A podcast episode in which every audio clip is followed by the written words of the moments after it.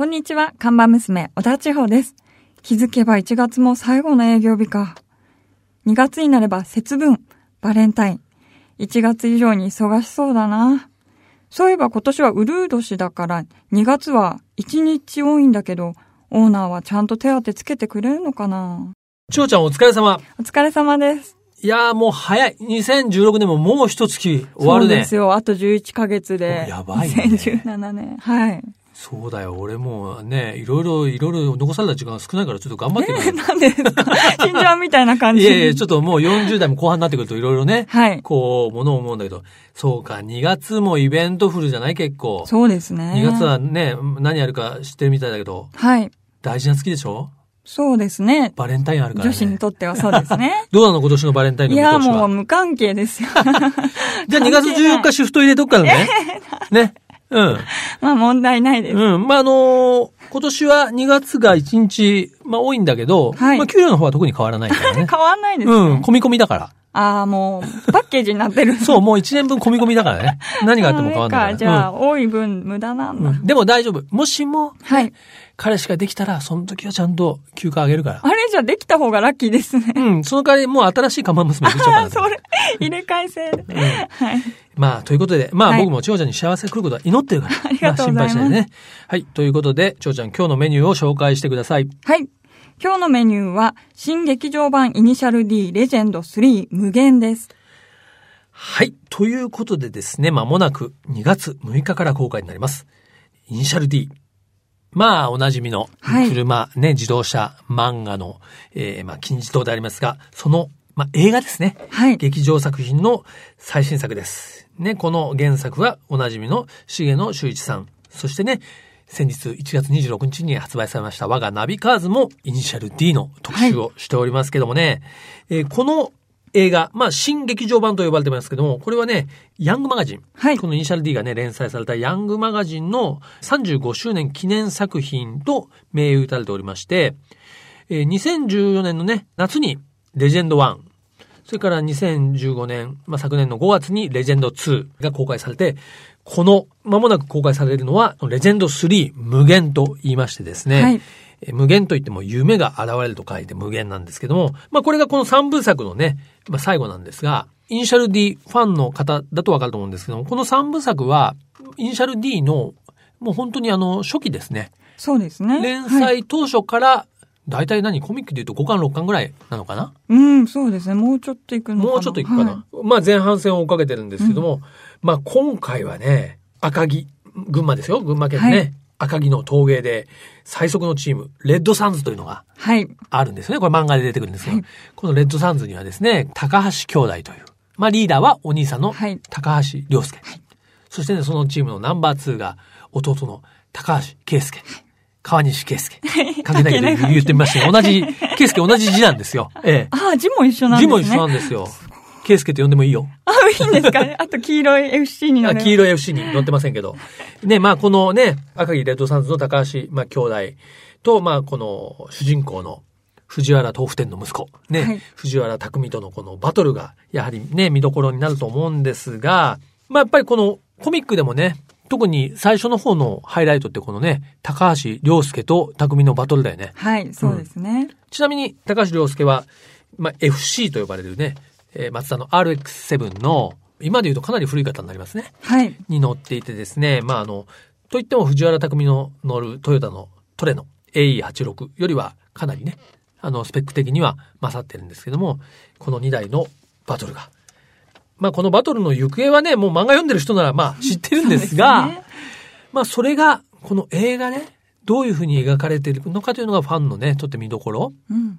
まあ、なぜかというと、このね、イニシャル D というのはもうアニメにもなっていて、まあ、相当世界で人気なんですが、やっぱ漫画とアニメでね、はいあとこの映画で、やっぱりちょっと見どころって違うでしょ？そうですね。んはい。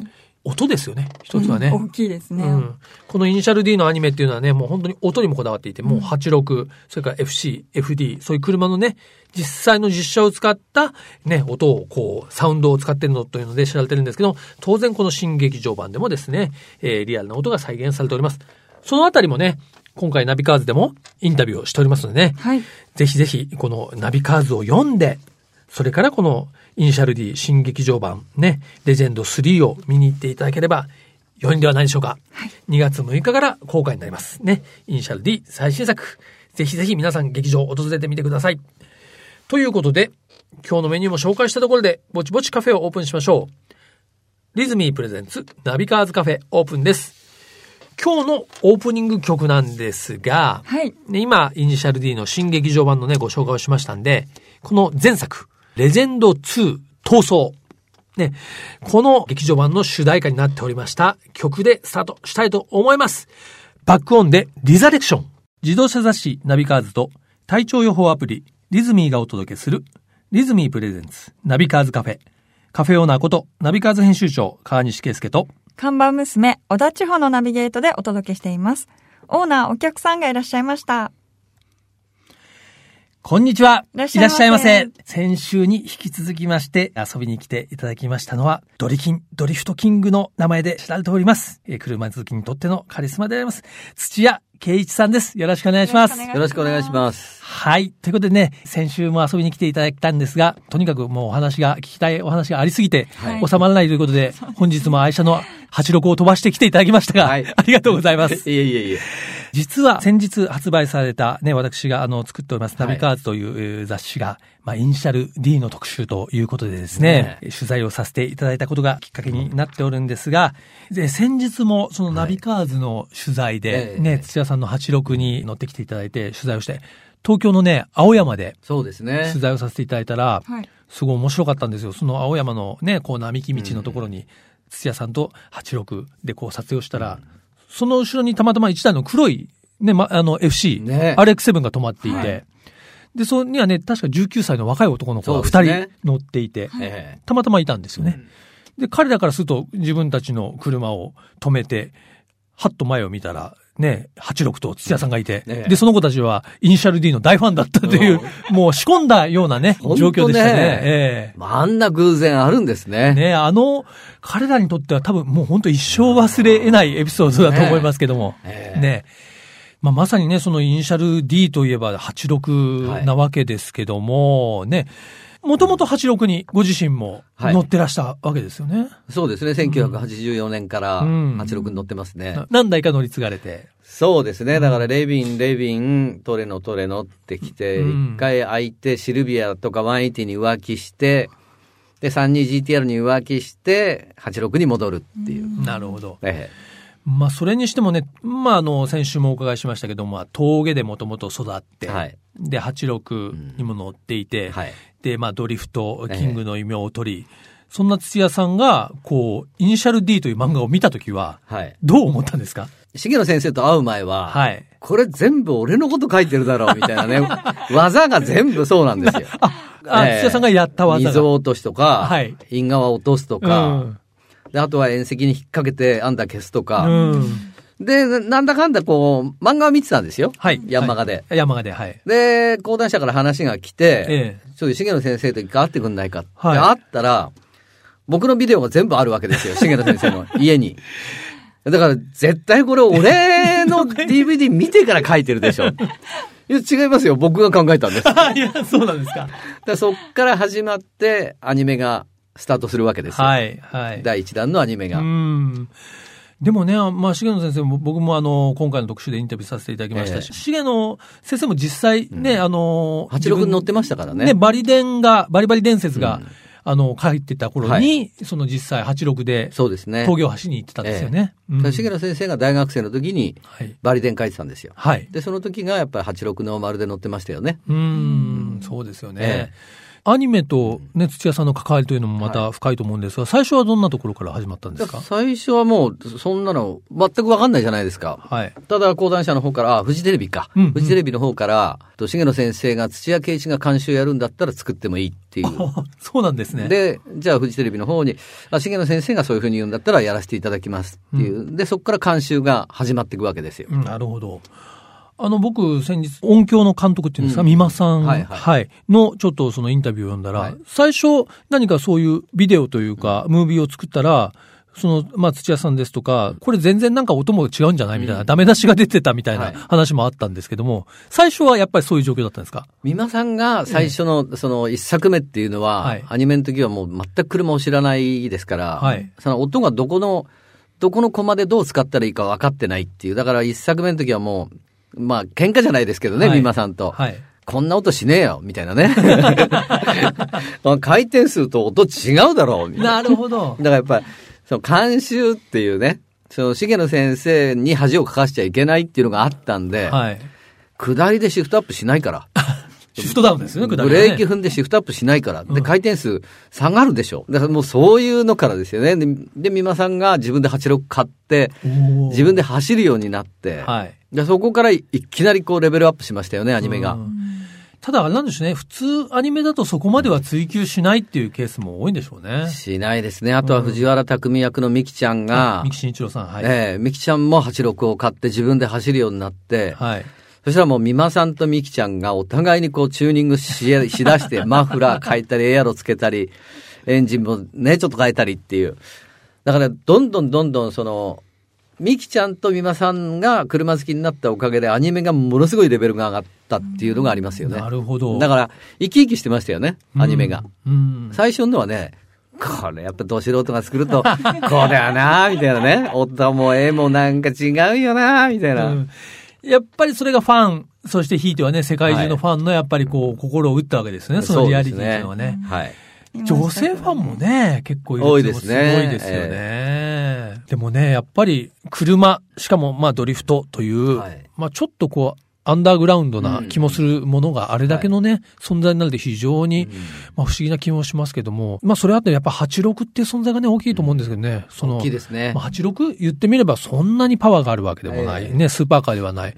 86のどこがそういう魅力なんですかね。まあだからその当時ですよね、1980年代うん。後半に関しては、そのスカイラインターボだとか、そのサバナ、アレックス3とか、はい。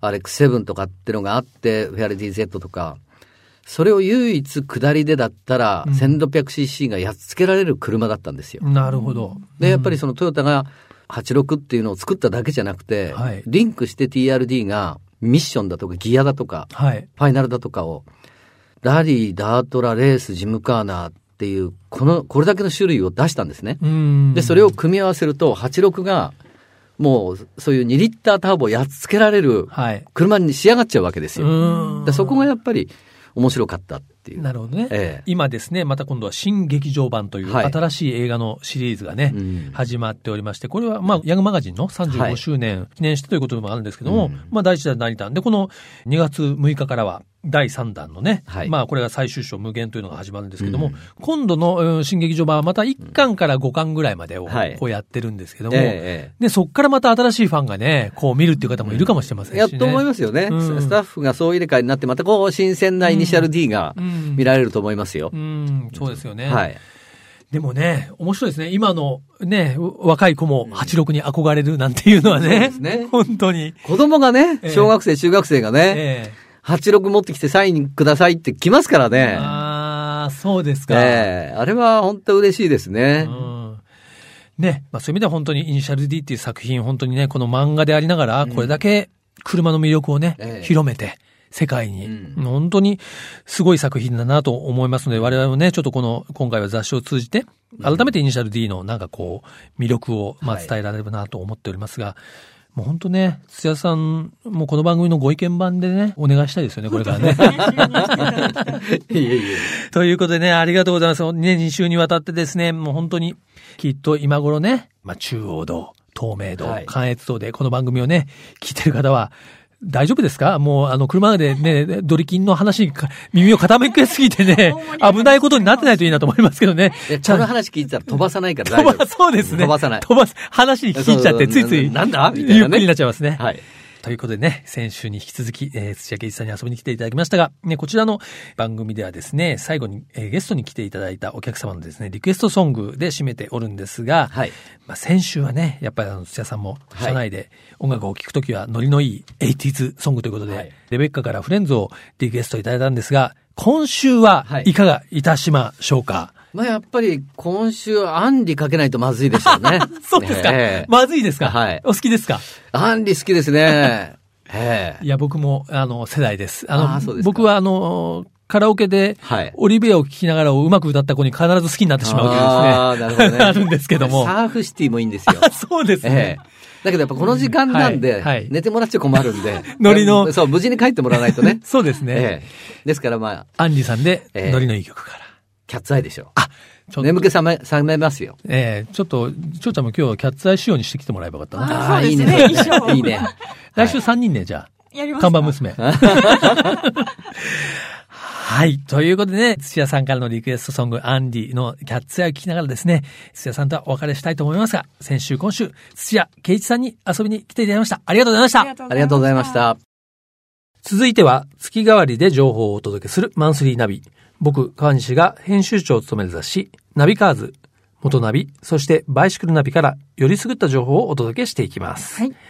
今月は自動車ジャーナリストに聞く2016年車業界はどうなると題して第一線で活躍されているモータージャーナリストの皆さんにね、いろいろとお話を聞いてきておりますが、まあ、今回、今週最後ですね。はいえー今週は女性のジャーナリストであります。このね、ナビカーズカフェにも遊びに来ていただきました。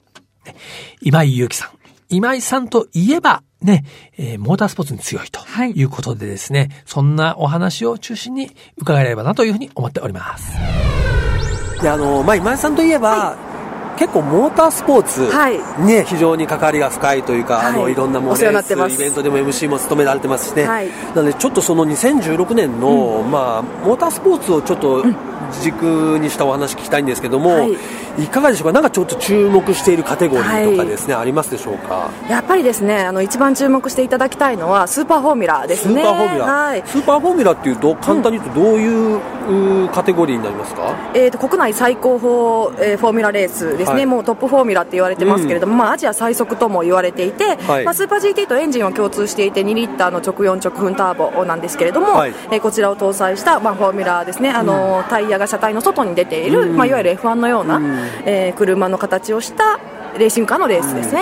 これ2016年ちょっと面白そうっていうのは？そうなん実はですね、えー長くですねブリヂストンタイヤが、えーワンメイクレースとして、まあ、ワンメイクのタイヤを供給してきたんですけれども、はい。なんと2016 6年6年からはい横浜タイヤに変わるんです。これ大きいですね。大きいですよ。あのワンメイクで変わっちゃうそうなんですそうなんです。んこれはもうね。ちょっと勢力図がねかなり変わってくるんじゃないかっていうのと、それからですねあの今スーパー GT で、えー横浜タイヤを装着して走っている、はい。レーシングプロジェクトバンドウ、はい。バンドのチーム19号車ですね、うんはい。の、えー関口雄飛選手がテストにもう参加してるんですよ。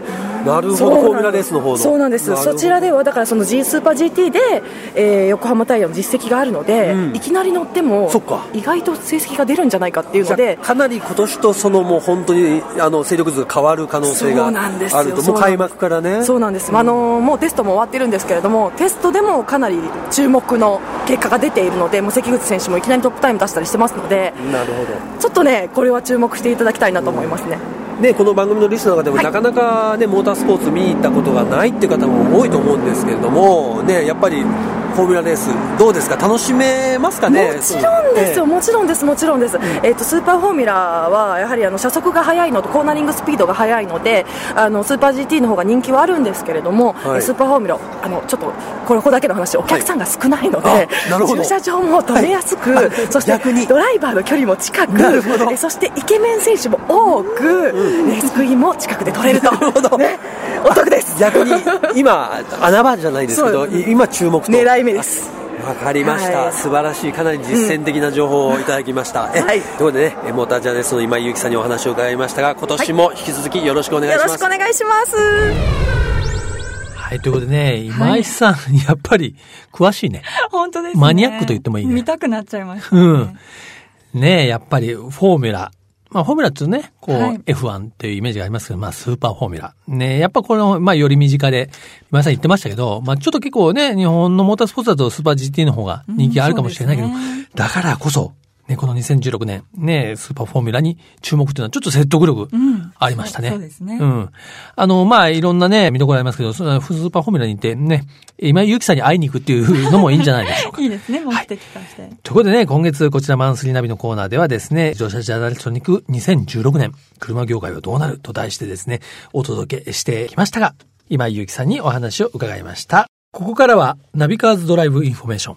ということで、ナビカーズカフェがこの冬おすすめするのは、おなじみで、この番組ではおなじみでございます。長野県の長和町です。長和町といえばですね、まあ冬はスキー場、まあスキーでですね、結構賑わいまして、まあこの冬はね、ちょっと雪がね、少なかったりですね、そうですね。ありますが、まあいよいよね、はい。もう2月に入りますからね、えーウィンタースポーツシーズン、まあ遅くなったとはいえ、まあ到来ということでですね、皆さん、スキー板を積んで、あるいははいスノーボードを積んで、長野に向かっていただきたいというふうに思いますが、はい。本日はね、そんな、まあ、ウィンタースポーツを楽しむときに、まあ、欠かせないグルメ情報を、えーお届けしたいと思いますが、看板娘の小田地方リポーターどうですか？今日のおすすめは。